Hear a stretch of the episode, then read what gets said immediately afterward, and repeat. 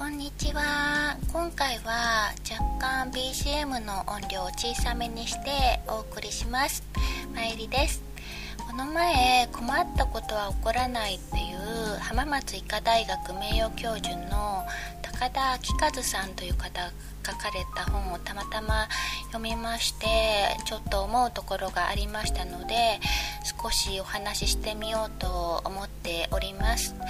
サブタイトルに「禅が教える無限の力」と書かれてありまして過労からうつ病になったのを般若心経の度胸や写経座禅などすることにより乗り越えた方の本だったんですけどね。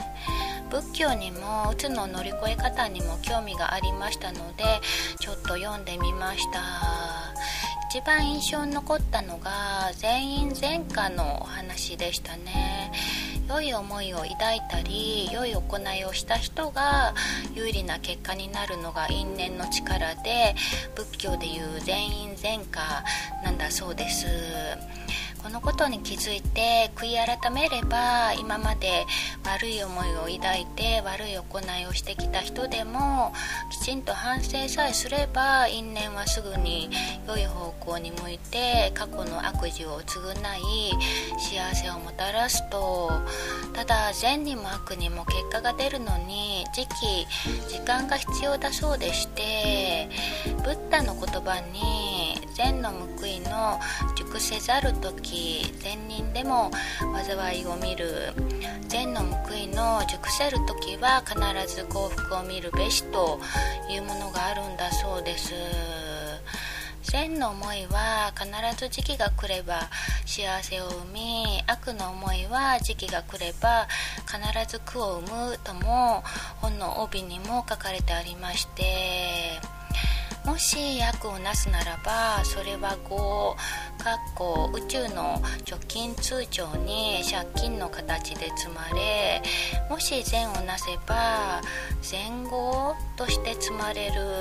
これを時節因縁と呼ぶんだそうです。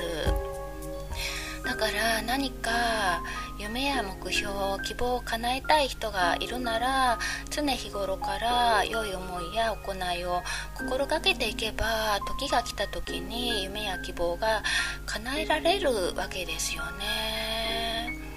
でもこれ私なんとなくわかるな。運気って結局気じゃないですか。日頃からポジティブで良い気を放っていればその気が満ちた時にいいことが起こる。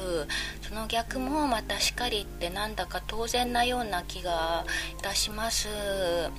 まあ現実はそう白黒はっきりいかない単純ではないかもしれませんけどそういうふうに心がけておいた方がいいだろうなって思いましたね。ドラマ「真昼の悪魔」の大河内陽子先生に読ませたいようなそんな内容が書かれてありましたね、も善行といっても特別何か人の役に立つことをやるっていうのではなく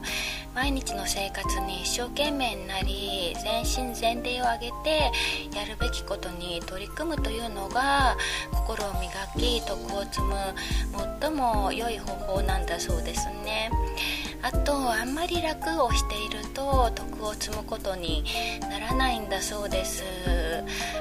楽は苦のもとであり苦しんで修行することで徳を積むことになるんだそうですね。うーんちょっと耳が痛い。私最近遊びに行ったりちょっとだらけがちだったので仏教の話は勉強になりますね。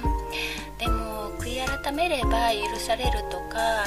旧約聖書の伝道の書にある全ての技には時があるとかキリスト教とかぶる部分がありますね。